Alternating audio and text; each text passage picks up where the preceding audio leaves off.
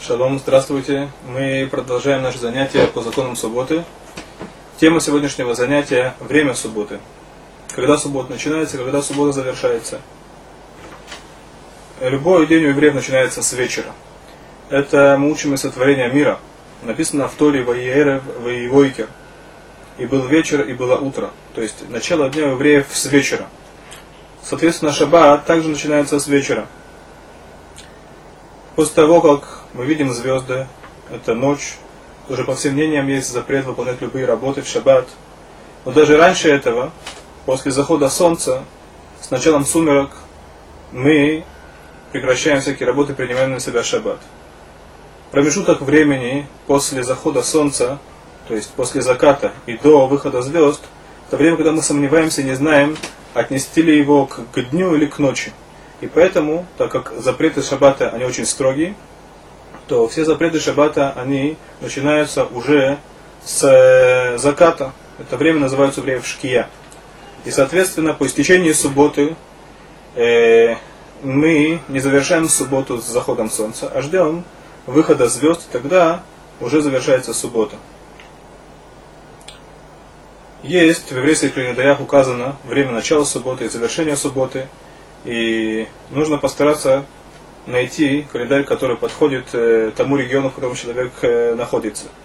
Если же нет такого календаря, человек сомневается, он не знает, когда точно у него начинается шаббат, так э, в случае сомнения он должен начать раньше, чтобы случайно не нарушить субботу. И завершить в то время, когда он уже уверен, что есть звезды, что уже кончился, кончился шаббат.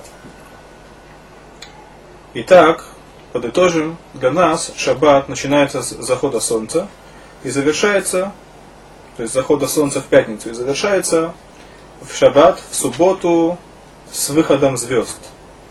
Это шаббат.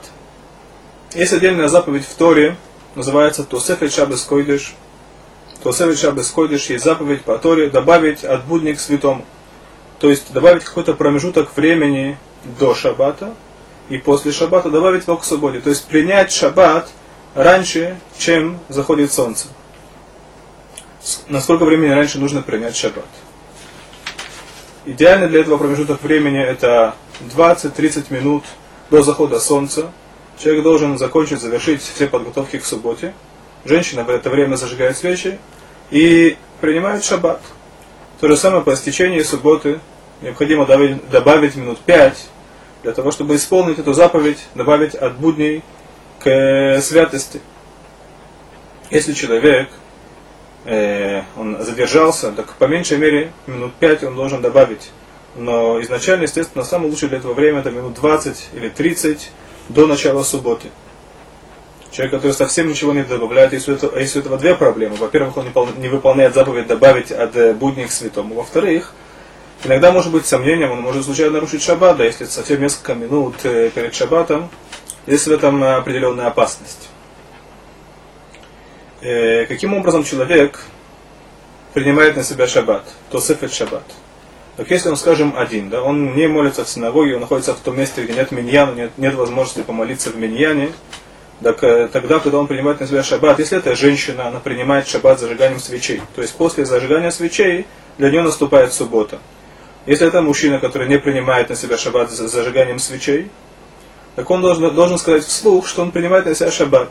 Неважно на каком это языке, он должен сказать вслух, что он сейчас хочет выполнить заповедь Осефет Шаббес Койдыш, и тогда он уже начинает шаббат. Если он молится, и есть определенный порядок молитв в РФ Шаббат, называется э, Кабалат Шаббат, принятие субботы, так после того, как он говорит Лехадойди, да, это особая молитва, которая говорится при встрече субботы, и он говорит бой хало, бой хало, то есть это последний куплет, последние строки этой молитвы, он принимает на себя шаббат.